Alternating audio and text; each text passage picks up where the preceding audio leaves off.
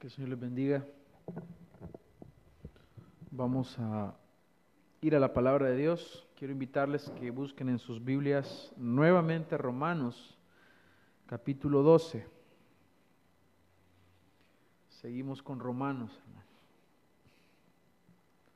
Vamos a dar ahora la segunda parte del mensaje de la semana anterior, bajo el título Vence el mal con el bien tomado de esta sección de Romanos. Vamos a leer del 14 al 21.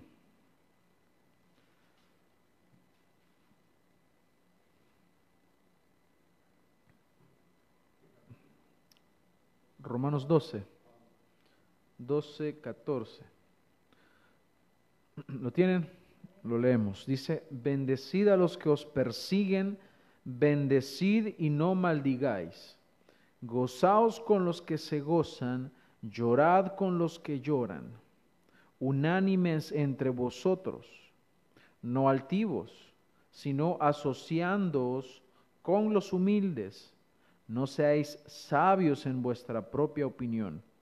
No paguéis a nadie mal por mal procurad lo bueno delante de todos los hombres. Si es posible, en cuanto dependa de vosotros, estad en paz con todos los hombres.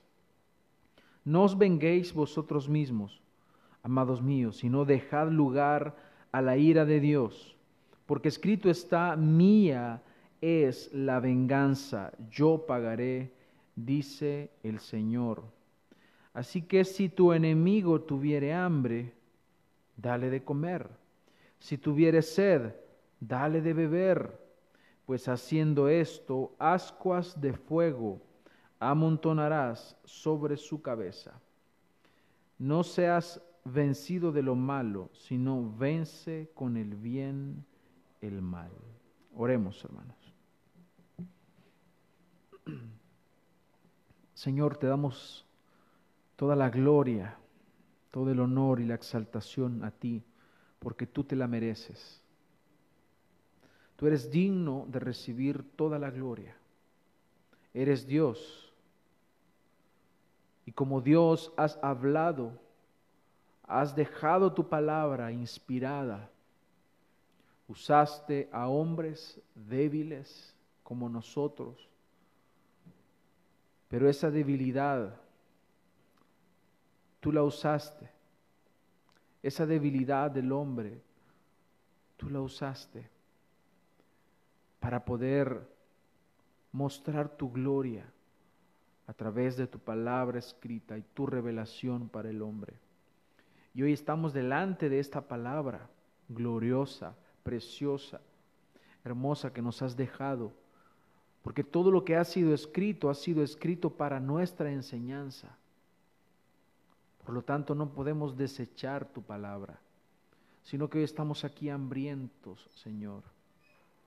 Porque no solo de pan vivirá el hombre, sino de toda palabra que sale de tu boca.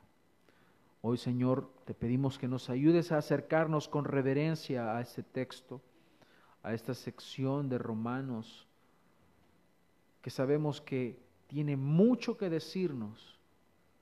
Y hoy te pedimos que podamos corregir lo deficiente en nuestra vida, que podamos enfocar nuestra mente a donde debe estar enfocada, porque nosotros, tus hijos, tenemos la mente de Cristo. Así que hoy, Señor, te rogamos que nos ayudes a prestar atención, a venir con reverencia ante tu palabra y que juntos podamos crecer. Permíteme exponer la verdad con precisión, no añadirle ni quitarle a tu palabra. Gracias por este tiempo, Señor. Amén. Bien, hermanos, vamos a continuar con este la, con la segunda parte de este sermón. Y habíamos estado diciendo la semana anterior que en esta sección el apóstol Pablo está tratando cómo nosotros debemos relacionarnos con aquellos que no son de la iglesia. Ya en la sección anterior a esta, Él ha explicado cómo nos relacionamos nosotros adentro de la iglesia, el cuerpo de Cristo, cómo debemos actuar. Y habíamos dicho que la iglesia adentro debe poner en práctica los dones y desarrollamos cada uno de los dones. Debemos entender también que somos parte de un cuerpo. Y después de eso hablamos de algo sumamente importante y es el amor. El amor es lo que debe estar detrás de todo. Por eso dice que el amor entre ustedes, dice Pablo, sea sin fingimiento, es decir, verdadero, puro, no pensando en lo exterior, no pensando en que me vean que, que yo sí de verdad soy cristiano, sino que ese amor debe ser sin fingimiento, entregándome por mi hermano, como Cristo se entregó por mí. Ahora, en esta sección estamos hablando acerca de cómo debemos relacionarnos, y aunque suene fuerte, pero es así, con los enemigos de Dios, con los enemigos de la iglesia y con nuestros enemigos. Y leíamos textos como Mateo 12:30, donde el Señor dice, el que no está conmigo, está contra mí. El que no recoge conmigo, desparrama. Romanos 5.10, ya Pablo lo había dicho, dice, porque si cuando éramos enemigos fuimos reconciliados con Dios, entonces vemos dos estados del ser humano. Solo existen dos tipos de personas en el mundo. Los hijos de Dios y los hijos de las tinieblas. Los amigos de Dios y los enemigos de Dios. Y la condición del hombre sin Dios es de enemistad contra Dios. Dice Romanos 8:7 nuevamente Pablo, porque la mente puesta en la carne es enemiga de Dios. Está claro, ¿no? La situación del hombre sin Dios es de enemistad. Y leímos otros textos, como Santiago 4:4, que la amistad del mundo es enemistad hacia Dios. Entonces, esta es la situación. Por eso, precisamente, es que se habla de el ministerio de la reconciliación. Cuando el hombre pecó, entró en enemistad contra Dios. Y esa es la situación en la cual nacemos todos los seres humanos, en enemistad contra Dios. Nacemos enemistados contra Dios. No, ¿por qué? Porque no hay comunión. Porque está rota la comunión. La comunión se rompió en el huerto cuando el hombre pecó. Ya no hay más comunión, por eso es que necesitamos a un mediador, alguien que esté en medio del hombre. Y ese mediador es Jesucristo, en medio del hombre y Dios. Y ese mediador es Jesucristo. Entonces la pregunta es, ¿cómo nos vamos a relacionar con ellos? ¿Será que acaso vamos a vivir en una burbuja? Aunque ahora el mundo quiere que así vivamos, ¿no? en una burbuja. Pero ¿será que ya no, podemos dirigirle la palabra a alguien que es inconverso? ¿Será que no podemos definitivamente estar en un trabajo rodeados de inconversos? Hermanos, aquí lo que está diciendo la palabra del Señor es cómo debemos actuar con ellos, porque saben que nos aborrecerán. El mundo no te va a amar. ¿Por qué? Porque el mundo ama lo suyo, si el mundo te ama es porque tú eres del mundo. Pero empieza a vivir el Evangelio verdadero y verás cómo se empiezan a ir los amigos. Ya nadie te quiere. En el trabajo te desprecian porque tú crees en el Señor, porque tú predicas el Evangelio, porque tú les hablas de, del amor de Dios, porque tú les hablas de santidad, porque tú les hablas de qué es pecado, porque tú les hablas de pureza sexual. Todo esto el mundo lo aborrece. Por lo tanto, ellos van a ser tus enemigos, actuarán como tus enemigos, te aborrecerán, te odiarán. Y eso es lo que el mundo hace. El mundo por naturaleza será hostil a ti. Ahora bien, decíamos, y voy, a volver a repetir esto que dije, esta forma de actuar que nos está diciendo y no nos está sugiriendo el Señor, él no te está, te sugiero que ames a tu, a tu enemigo. No. están escritos en forma de mandamientos. Bendecid a los que os persiguen. ¿Es negociable, hermanos? No es negociable. Es un mandato. Está en el mismo nivel de no matarás. Porque es palabra de Dios. Aquí eh, no, podemos decir que existe, es que lo que escribió Pablo es menos que lo que escribió Moisés allá. Tengamos cuidado con eso. Entonces, antes de entrar a esto, yo debo decir algo. Lo dije la semana anterior y lo vuelvo a decir. Hay tres realidades.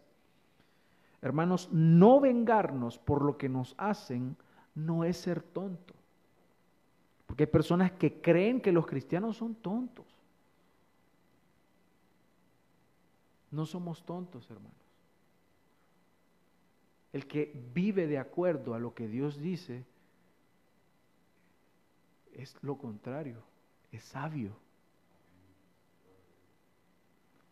Eso es lo primero, no vengarnos no es ser tontos. Número dos, esto que el Señor nos va a decir ahora que debemos hacer, que no es una sugerencia, sino un mandato, solo será posible en tu vida con la ayuda del Espíritu Santo.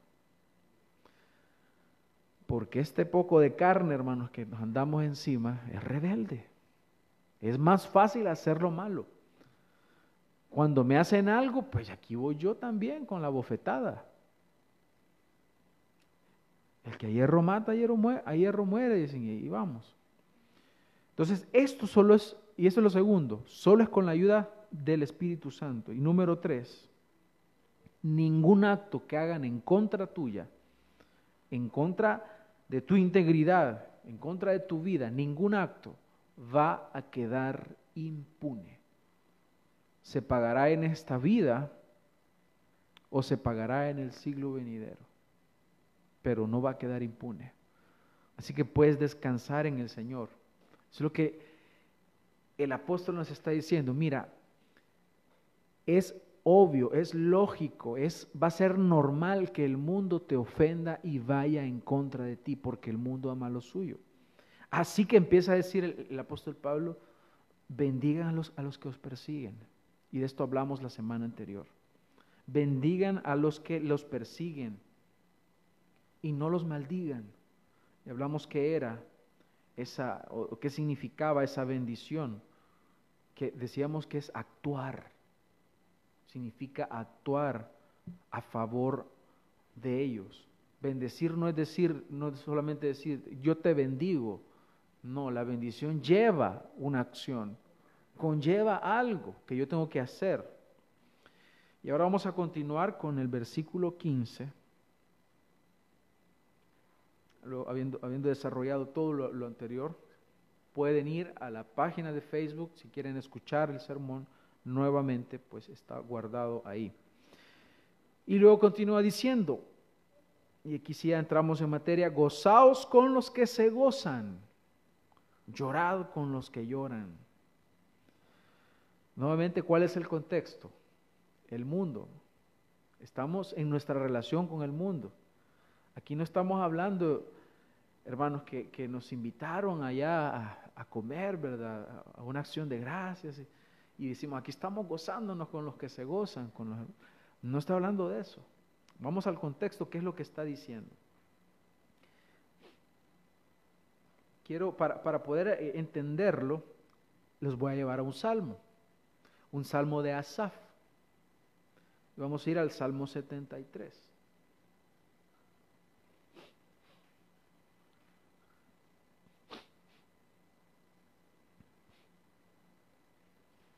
Y es que hermanos, cuando ya vimos el amor ágape, veíamos que existe esa, esa relación con el creyente, con el cristiano, con el Hijo de Dios. Y es como más fácil, ¿no? Amar a mi, a mi hermano, aunque hay algunos que son duros, ¿no? De amar, pero en general es más fácil amar a mi hermano, lo estoy viendo, lo conozco, pero ¿qué hay de aquel que me aborrece? Que me odia. Ahí es donde está la situación. Entonces, como aquí está diciendo, gozaos con lo que se gozan. Es lógico que nos gocemos y nos regocijemos con aquel que es querido por nosotros, que hay una bonita relación. Pero ¿qué hay con aquellos que odian a Dios, que aborrecen a Dios? Veamos lo que dice este salmo.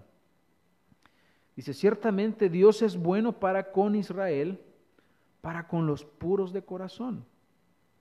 En cuanto a mí, mis pies estuvieron a punto de tropezar, casi resbalaron mis pasos. ¿Por qué? Porque tuve envidia de los arrogantes al ver la prosperidad de ellos. Porque no hay dolores en su muerte y su cuerpo es robusto. No sufren penalidades como los mortales, dice. Así como que son de otro universo, ni azotados como los demás hombres. Por tanto, el orgullo es su collar. El manto de la violencia los cubre. Los ojos, miren, se les saltan de gordura. Gordos, puro cordero y buey. Se desborda su corazón con sus antojos, se mofan y con maldad hablan de opresión, hablan desde su encumbrada posición. Y no solo eso, no solo están bien, no solo son ricos, no solo tienen salud, sino que contra el cielo han puesto su boca y su lengua se pasea por la tierra. O sea que vociferan en contra de Dios. Por eso el pueblo de Dios vuelve a este lugar y beben las aguas de la abundancia y dicen, ¿cómo lo sabe Dios? ¿Y hay conocimiento en el Altísimo? He aquí estos son los impíos y siempre desahogados, han aumentado sus riquezas. Ciertamente en vano he guardado puro mi corazón y lavado mis manos en inocencia, pues he sido azotado todo el día y castigado cada mañana. Hasta ahí voy a dejar la lectura por motivo del tiempo. Más adelante, aquí, aquí Asaf nos está diciendo, esto es lo que yo pensé. ¿Qué, ¿Qué es lo que había en un momento? Hubo en su corazón envidia. Casi la envidia lo embarga que resbala por completo, dice. Pero ¿qué pasó? Él se da cuenta de que ese pensamiento estaba mal.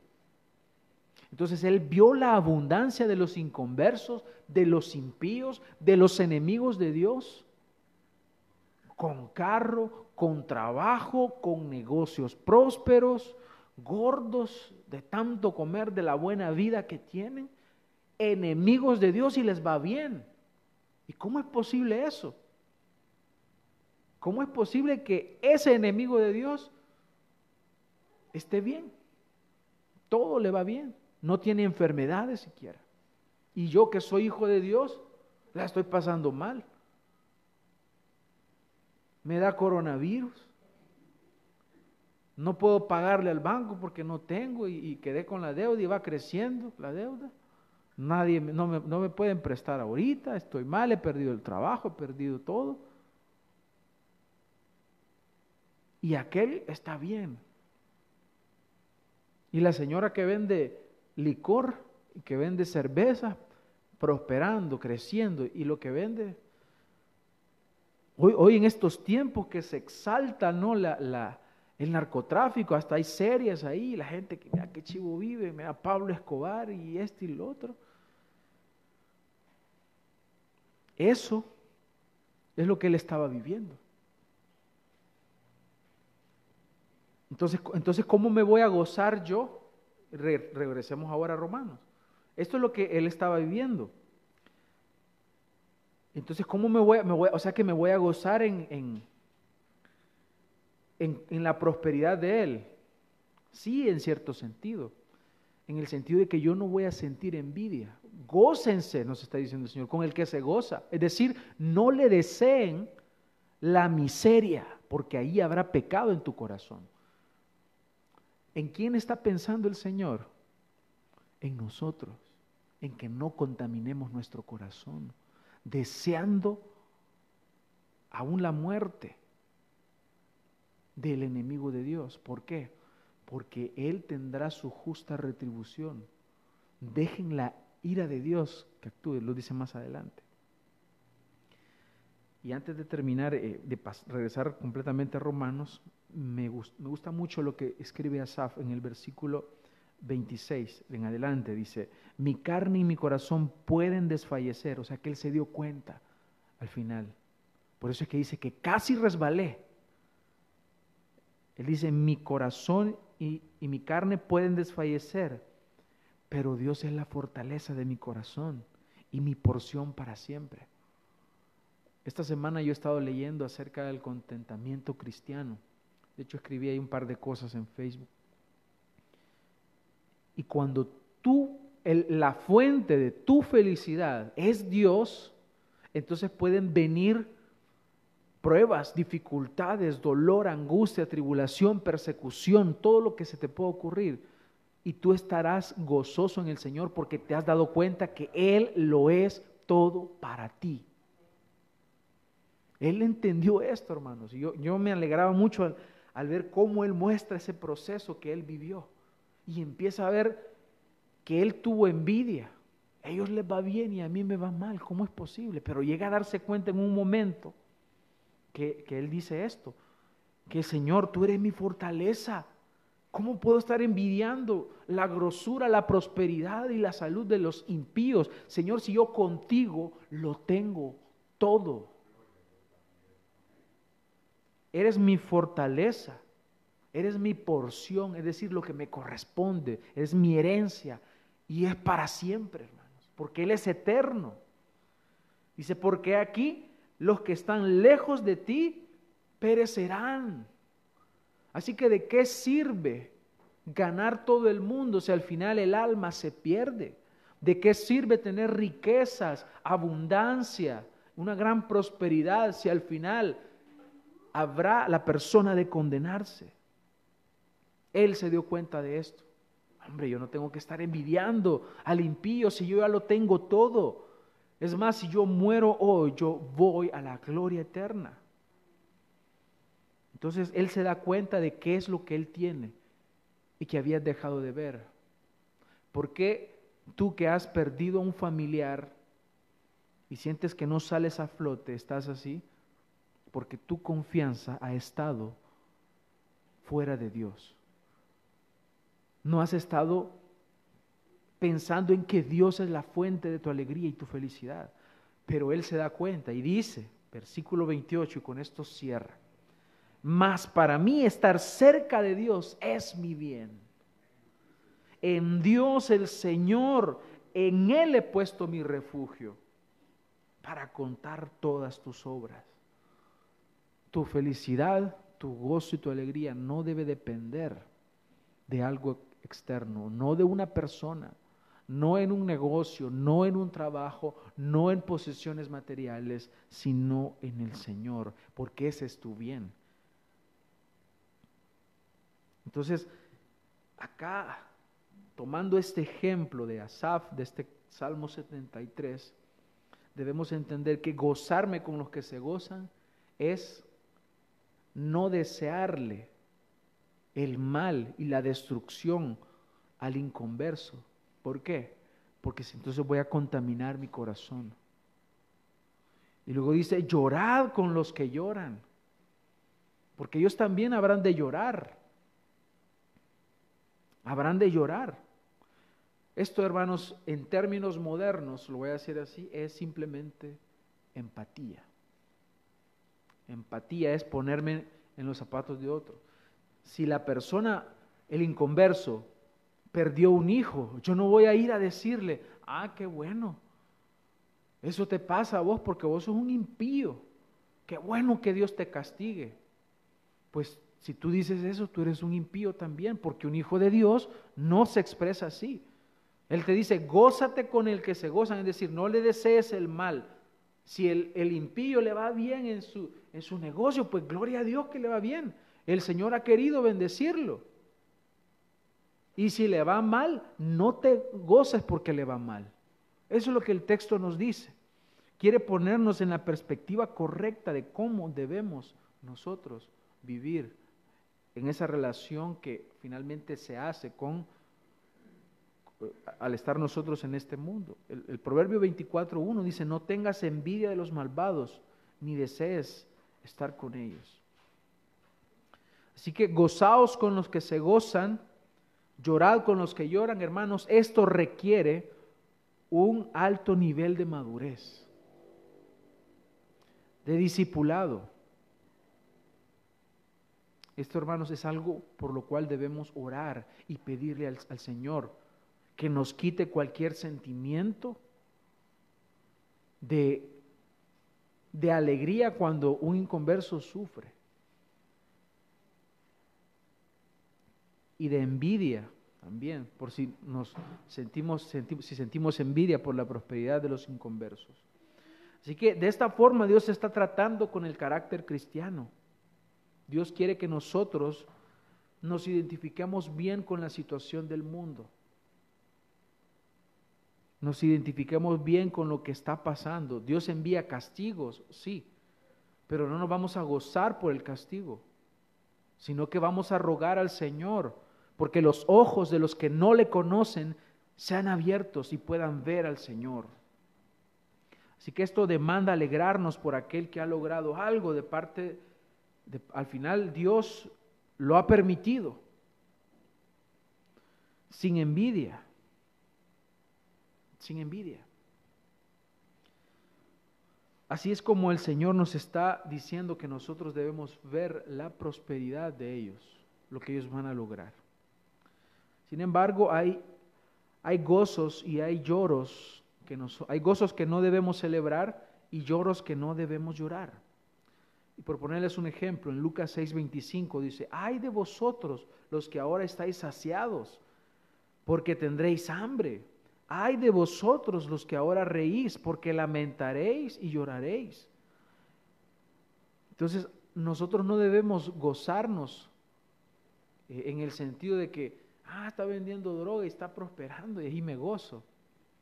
No, debemos aplicarlo exactamente como lo, hemos mencionado.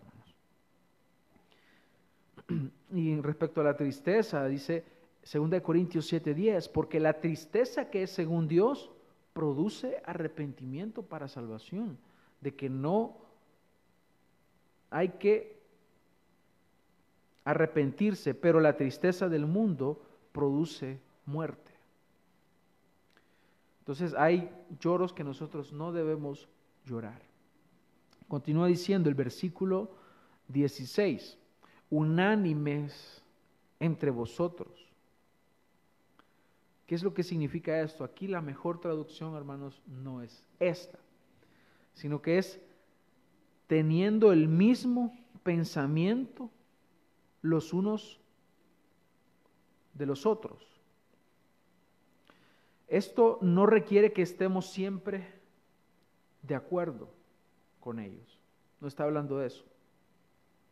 Sino que nosotros tengamos una identificación en cuanto a la identidad. ¿Cuál es esa identidad que nosotros tenemos que somos hijos de Dios? Pero somos también pecadores.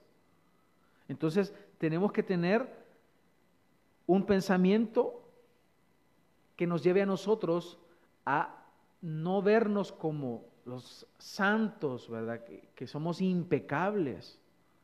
Ese es un gran error que muchos cristianos cometen. Nosotros nos debemos ver como pecadores redimidos. Sí, el Señor nos ha salvado. Pero esto no nos lleva a nosotros a, pensar que somos santos en el sentido de que, como, como decía Pablo, yo, yo mismo no pretendo haberlo ya alcanzado todo, sino que sigo luchando, sigo corriendo. Dice Romanos 3, 9, 11. 9 al 11. Entonces, ¿qué? Dice, ¿somos nosotros mejores que ellos? De ninguna manera. ¿Eres tú mejor que ellos? A lo más vil escogió el Señor. Lo más menospreciable ese eres tú, ese soy yo. De ninguna manera, dice, porque ya hemos denunciado que tanto judíos como griegos están todos bajo pecado. Como está escrito, no hay justo, ni aun uno, no hay quien entienda, no hay quien busque a Dios. Entonces, yo debo de tener un pensamiento correcto. Y continúa diciendo, no altivos. Cuidado con esa altivez. Cuidado con verme mejor. Es que yo ya soy un hijo de Dios. Y empiezo a decir como aquel que le dice perro, le dice idiota y le dice un montón. Aquel que se dice que es apóstol, cara de perro le dice, porque él se cree mejor. Cuidado con esa altivez.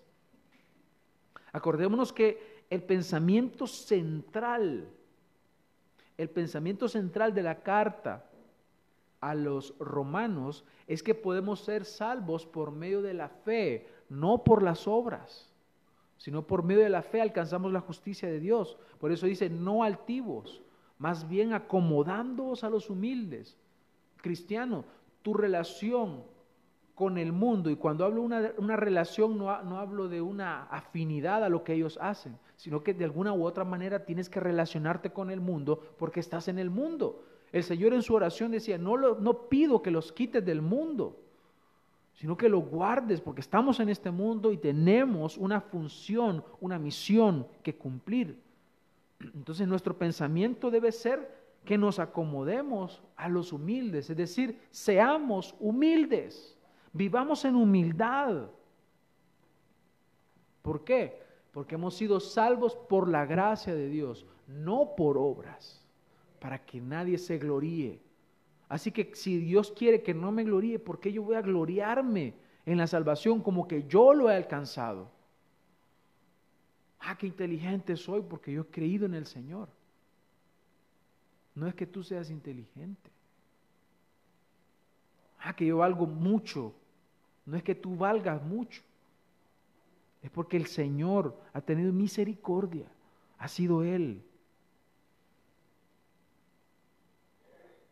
Y por eso continúa diciendo, no seáis sabios en vuestra propia opinión. Él está citando Proverbios 3.7. Dice, no seas sabio a tus propios ojos. Teme al Señor y apártate del mal será medicina para tu cuerpo y refrigerio para tus huesos. La persona que se ve humilde, la persona que ve la realidad de que es un pecador y se humilla al Señor, esa persona es sabia. Porque el, el sabio es humilde, el sabio se humilla el sabio no se exalta. Es esa humildad la que este mundo debe ver. Porque aprendemos de nuestro Maestro, aprendemos del Señor. Y este es un excelente consejo para la relación humana. Porque hay, parejas que duran dos, tres meses y luego se divorcian. Porque ese par de orgullosos ninguno cede. Quiere eh, poner su, imponer sus reglas y te tenés que someter, y la esposa y el esposo, y los dos queriendo hacer lo mismo. Un consejo que me, dieron, me dio un amigo eh, antes de casarme, él me decía, y eso nunca se me olvida. Y aun cuando tenemos desacuerdos, discusiones con mi esposa, siempre me acuerdo de eso, y ella también lo sabe. Y es que uno de los dos tiene que ceder siempre. Uno de los dos. Si los dos, si ninguno de los dos ceden, esto se va a ir creciendo ese problema. Pero cuando hay uno humilde que cede, me equivoqué, perdóname. O yo cometí el error, o te hablé feo, o hice esto o lo otro.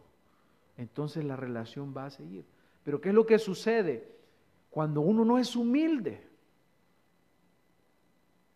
entonces tenemos severos problemas problemas graves en cualquier ámbito que nos encontremos. En el trabajo, en la casa, con los amigos, en la iglesia. No queremos ceder. Entonces, no, no, seamos sabios en nuestra propia opinión. El hombre se cree sabio, pero el que verdaderamente es sabio vivirá en humildad. Esto es necesario para el Hijo de Dios. ¿Por qué? Porque será medicina para tu cuerpo. como decimos hoy, ese dicho común, nos curamos en salud, cuando decimos vamos a evitar ciertos problemas desde ahorita. U otro, otro dicho salvadoreño, matamos el chucho a tiempo. Antes de que vengan los problemas, mejor desde ya lo evito. Eso está diciendo acá, será medicina para tu cuerpo.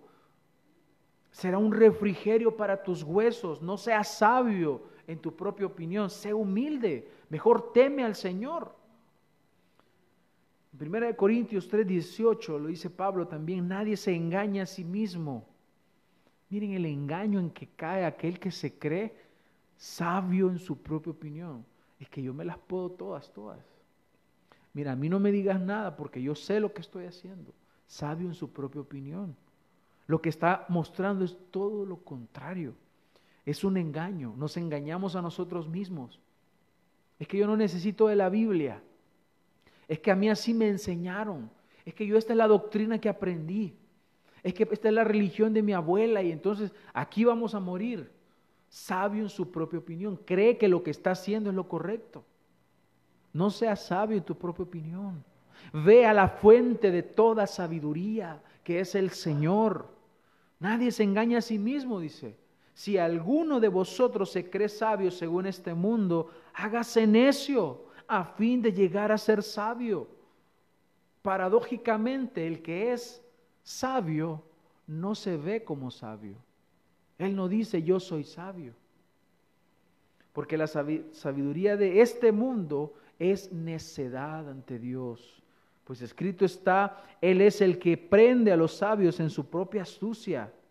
Y también dice, el Señor conoce los razonamientos de los sabios, los cuales son inútiles. A esto, hermanos, es lo que debemos de llegar. No vernos a nosotros mismos como sabios delante del mundo. Humíllate, sé humilde, sé humilde. En otra ocasión, el Señor nos dice que si alguien nos da una bofetada en la mejilla, ¿qué sigue después de eso, hermano? Es duro, ¿verdad, hermanos?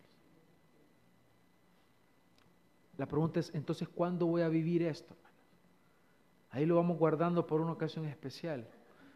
Hermanos, todos los días nos enfrentamos ante esto.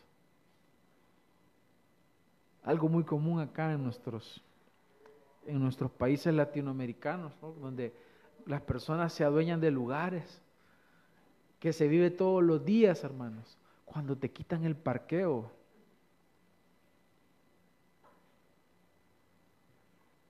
han matado en este país hace unos años. Un hombre mató a otro, lo asesinó, hermanos, porque puso el parqueo enfrente de su casa, porque puso el carro en el parqueo enfrente de su casa. Lo mató. Lo mató. Aquella lucha que tenemos con los vigilantes cuando llegamos a un lugar, aquellos vigilantes especiales. Vamos a salir nosotros a pelear. Pues lo hacemos muchas veces. Entonces, ¿cuándo vamos a poner en práctica esto?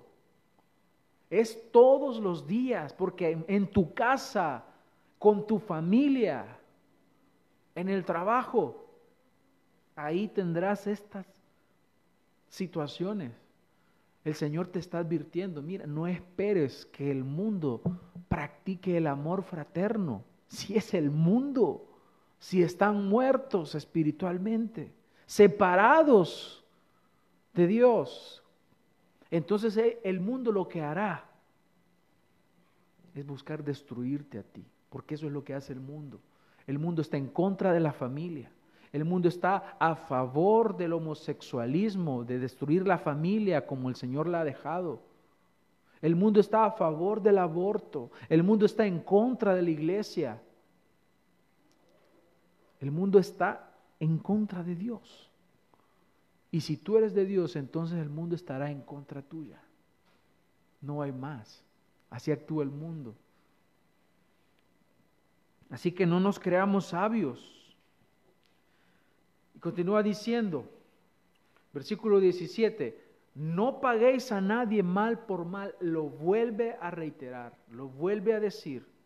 No respondas de la misma forma. Y lo decía la semana pasada, si tú sales con más mal ante aquel que te hace mal, ¿qué está triunfando ahí? El mal. Y tú no puedes estar a favor del mal, tú no puedes estar promoviendo el mal, sino que el Hijo de Dios procura algo. ¿Qué es lo que procura? Procurad lo bueno delante de todos los hombres. Vive de acuerdo a la palabra de Dios. Procura hacer lo que el Señor te dice que tú debes hacer. Y dice, delante de todos los hombres. Porque tú eres una carta leída. Si tú sales ahí de repente, gritando y peleando, ¿qué es lo que dice la gente? Ve el hermano. y allá los domingos ahí va con la Biblia. Y cuando llega a pelear con la señora, y allá se puso a pelear con el vecino y se agarraron y llegó la policía. Y ya cuando están, ¿y usted qué se dedica? Ah, soy pastor. No, hermanos. Debemos tener mucho cuidado. No paguemos mal por mal, porque entonces el mal estaría triunfando. Procuremos lo bueno delante de todos los hombres. No paguemos de esa forma. Esto es muy similar a bendecir a los que os persiguen. Bendecid y no maldigáis. Lo contrario, ¿qué es lo que va a hacer el mundo? Va a maldecirte, va a perseguirte, va a querer destruir, pues tú sales con lo contrario.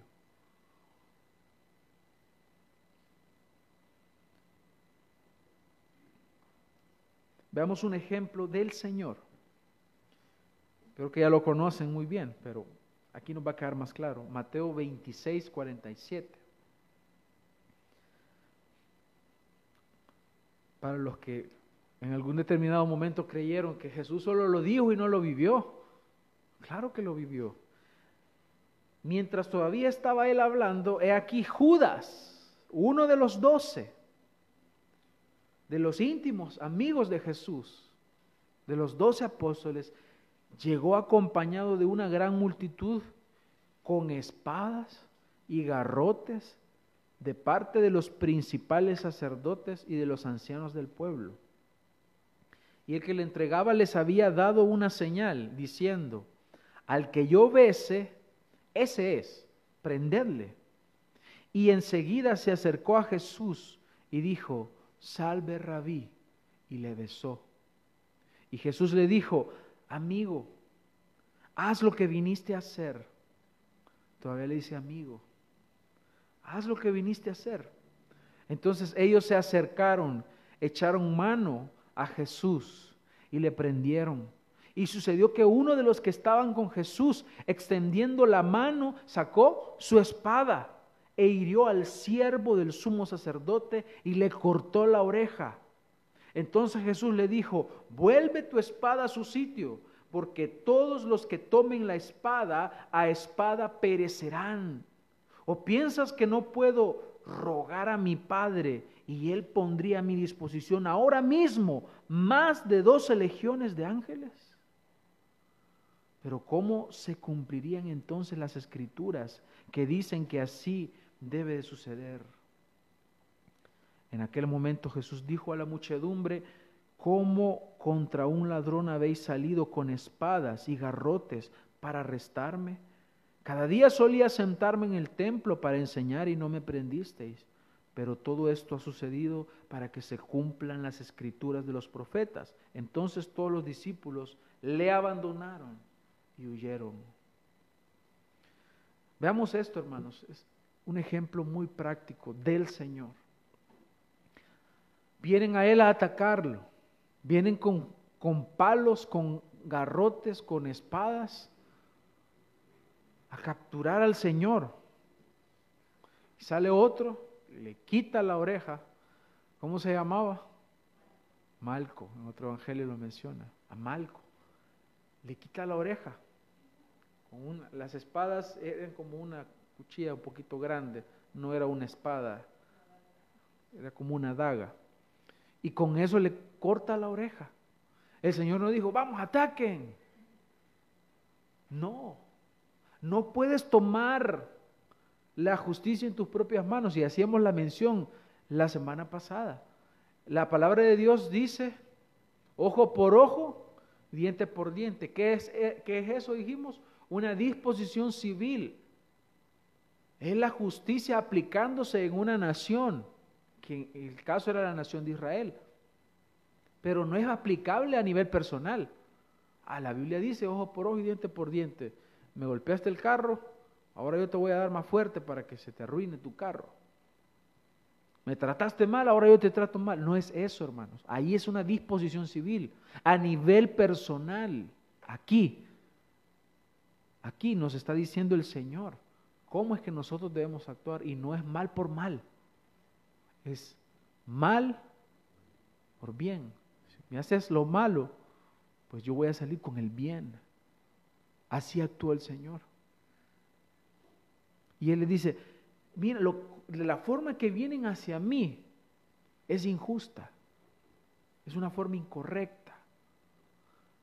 Y Él le dice, ¿acaso ustedes creen que yo no puedo decirle a mi Padre que envíe una legión de, de ángeles, doce legiones, más de doce legiones y que acaben con esto? Sí, pero Él no lo va a hacer. Acuérdense que Él se despojó a sí mismo. Y Él lo que hizo es, ¿cómo? y dijo, ¿cómo se cumplirían entonces las escrituras que dicen que así debe de suceder? Yo ponía a pensar, así como nosotros debemos de pensar, ¿cómo entonces se va a cumplir la escritura que dice que yo ame a mi prójimo? El mismo sentir del Señor debe estar en nuestro corazón. Hagámonos esa pregunta, esa es una pregunta retórica que ya sabemos la respuesta. ¿Cómo voy a cumplir la escritura entonces que dice que no paguéis mal por mal? Pues dale gracias a Dios cuando alguien te ofende, cuando alguien te destruye, cuando alguien te dice te odio, porque es ahí donde tienes el privilegio de cumplir la palabra de Dios que dice no paguéis a nadie mal por mal. Es un privilegio que nosotros tenemos, hermanos. No lo veamos con los ojos del mundo porque tú tienes la mente de Cristo, no la mente del mundo. Y veamos, veamos aquí esto, que todo esto es posible a partir de lo que dijo ya el apóstol Pablo en el versículo 1 de este capítulo 12. Transformaos por medio de la renovación de vuestro entendimiento. Tú tienes otra mente ya. Tú no piensas como el drogadicto, tú no piensas como el alcohólico, como la prostituta, como el ladrón, el político corrupto, tú no piensas como ellos. Tú tienes la mente de Cristo. Y si eso no cambia, jamás nada en tu vida va a cambiar. Tú mirarás, y yo, yo veo que otros creyentes se gozan en el Señor y yo no me gozo porque no has renovado tu mente. Yo veo que otra persona perdió un familiar y siguió y se levantó y ahora está caminando bien en el Señor y yo ya pasaron meses y no me no salgo, ¿por qué?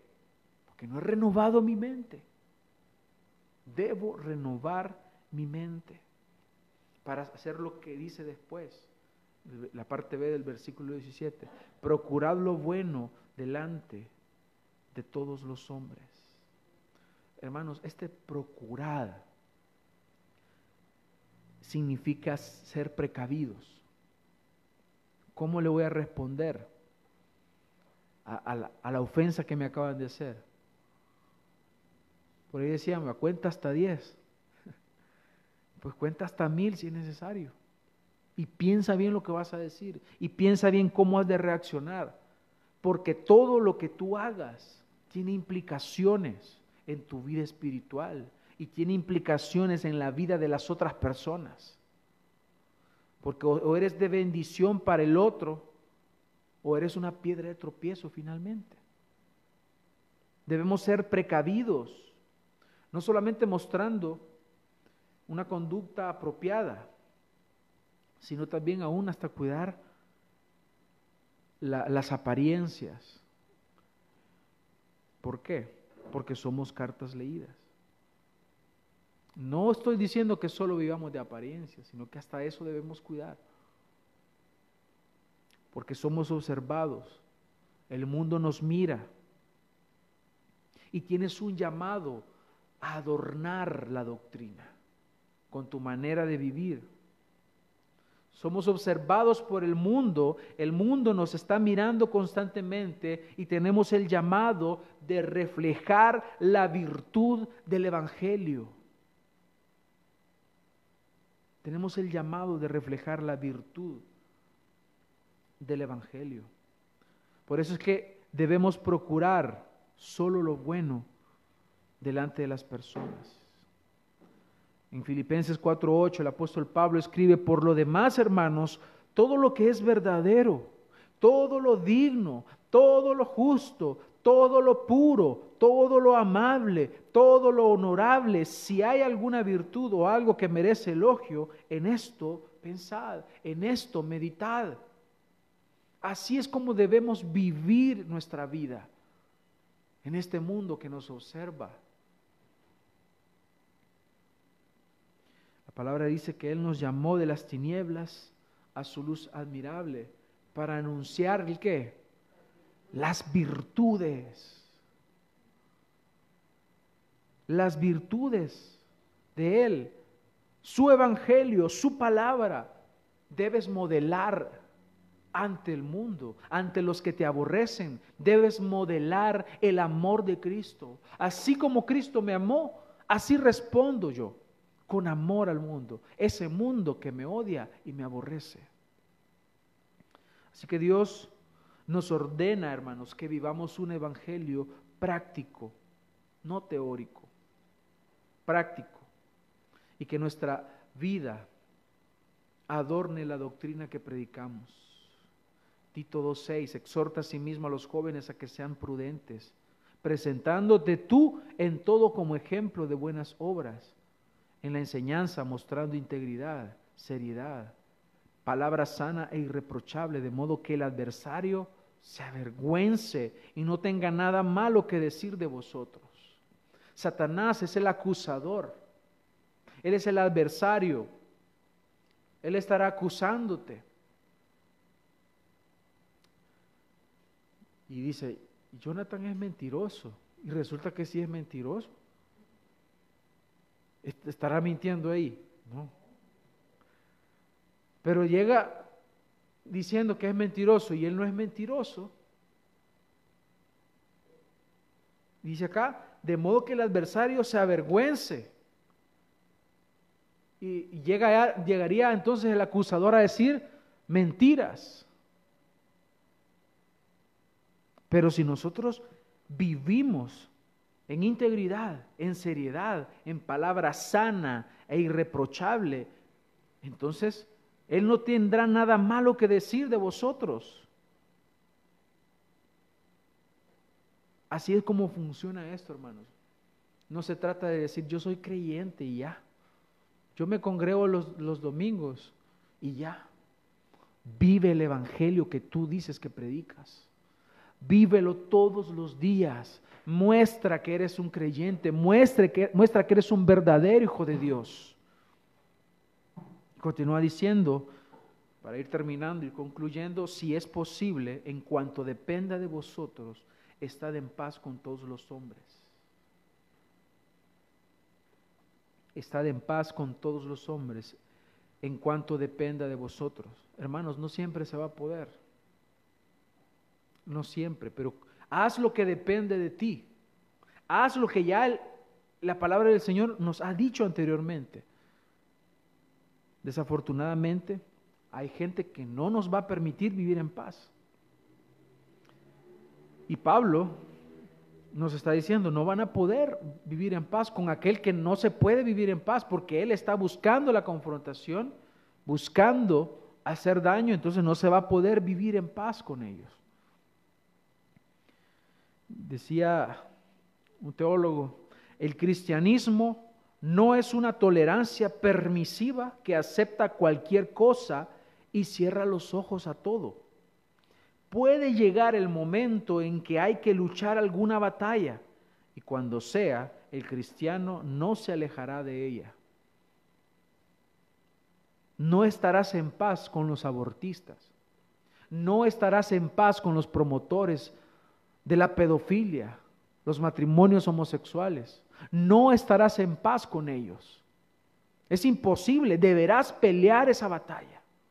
Deberás luchar para defender la verdad, para promover la verdad y exaltar la verdad de la palabra de Dios. Ahí es cuando tú no podrás estar en paz con ellos. El Señor en Mateo 10, 11 dice más, en cualquier ciudad o aldea donde entréis, informaos quién en ella sea digno y posad ahí hasta que salgáis. Y al entrar en la casa, saludadla, y si la casa fuere digna, vuestra paz vendrá sobre ella. Mas si no fuere digna, vuestra paz se volverá a vosotros. Y si alguno no os recibiere ni oyere vuestras palabras, salid de aquella casa o ciudad y sacudid el polvo de vuestros pies de cierto os digo que en el día del juicio será más tolerable el castigo para la tierra de Sodoma y de Gomorra que para aquella ciudad. Ahí no es, no es posible estar en paz. Pero esto no nos va a quitar la paz interna, la paz interior, la paz que nos ha dado el Señor. Así que hermanos, procuremos estar en paz hasta donde sea posible. No os venguéis, dice. Nuevamente, similar a lo anterior. Amados míos, antes dad lugar a qué? A la ira, porque escrito está, mía es la venganza, yo pagaré, dice el Señor. Y les decía que nada va a quedar impune. Debemos confiar en el Señor, que su ira habrá de caer sobre los enemigos de Dios, sobre los que te han hecho daño su ira caerá. Tarde o temprano su pie resbalará. Podemos confiar en el Señor.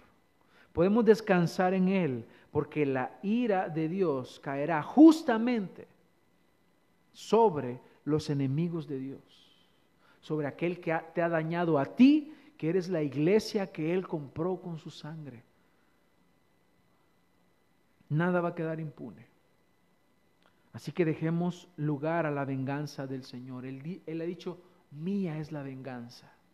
Si tú te vengas, tu venganza es injusta, tu venganza es pecaminosa, porque tú cuando obras lo haces no según la justicia de Dios, Santiago 1.20, porque la ira del hombre no obra la justicia de Dios. Entonces, Aquí viene la respuesta. Así que si tu enemigo tuviere hambre, dale de comer. Y nos está poniendo un ejemplo tan sencillo que representa cualquier necesidad que el enemigo de Dios tenga. Así que si tu enemigo tuviere hambre, dale de comer. Si tiene sed, dale de beber. Que haciendo esto, ascuas de fuego amontona sobre su cabeza. ¿Qué significa eso, hermanos?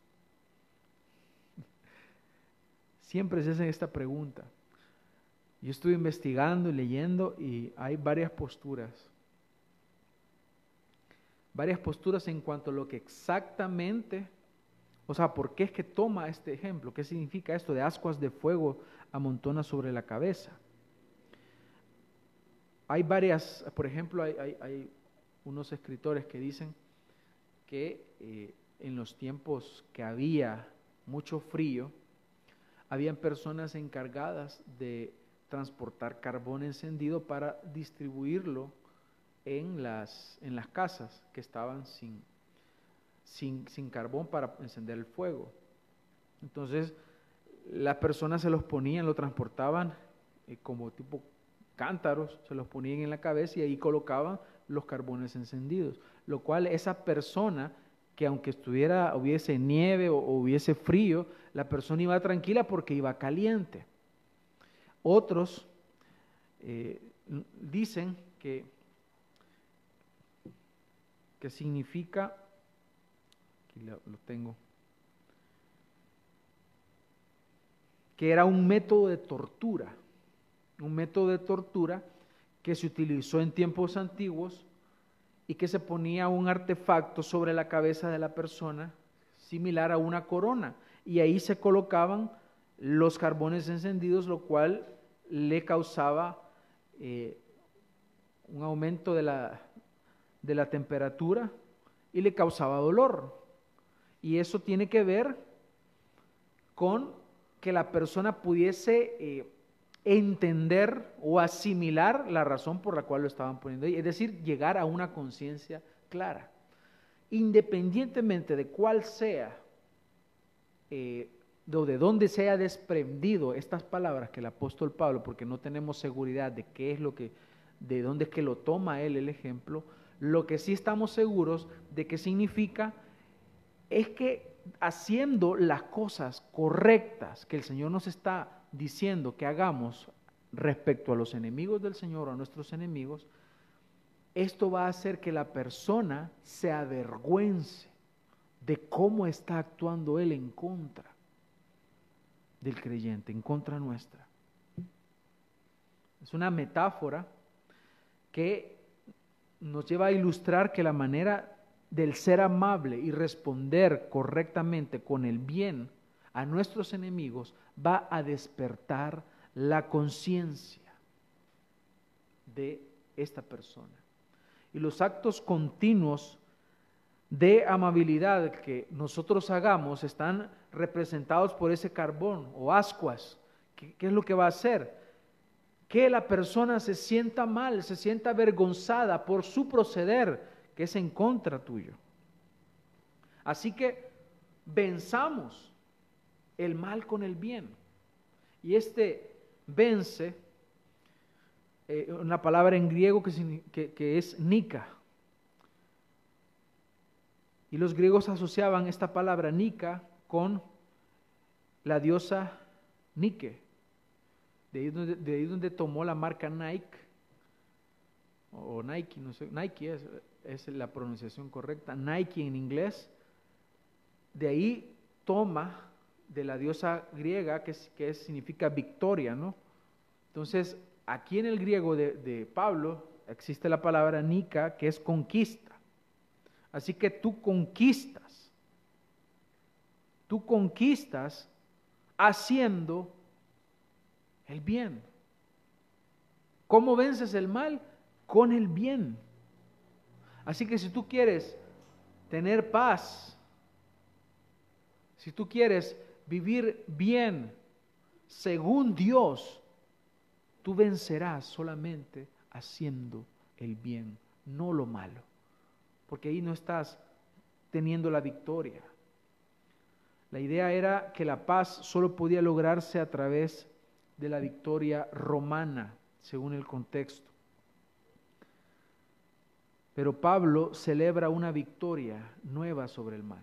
¿Cómo vencían los romanos? Imponiendo, destruyendo. Así vencían. Pero ahora Pablo está trayendo algo distinto.